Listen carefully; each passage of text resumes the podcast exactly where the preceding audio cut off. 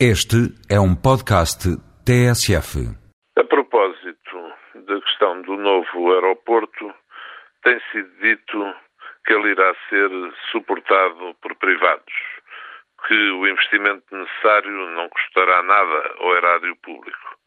Mas é preciso saber como irá ser estruturado o respectivo projeto financeiro. Sempre está ou não envolvida a privatização da ANA os privados construam um novo aeroporto, tenham ou não que ficar com a responsabilidade pela generalidade das infraestruturas aeroportuárias de Portugal.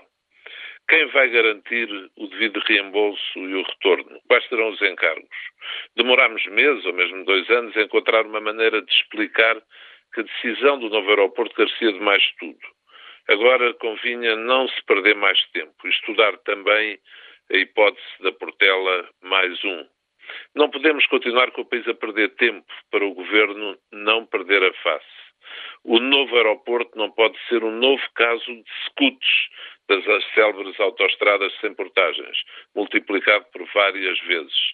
Estão em causa aqui valores superiores a 6 bilhões de euros, variando consoante o que se inclua na avaliação. Tem de ser explicada a estruturação financeira de toda esta operação.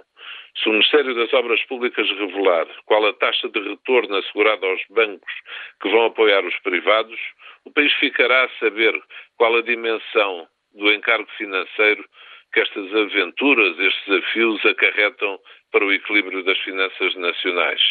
É preciso, para além da questão técnica, aeronáutica, ambiental e outras relacionadas, que fique desde já também devidamente explicado a todos os contribuintes qual o encargo na perspectiva económica ou financeira envolvida por esta decisão.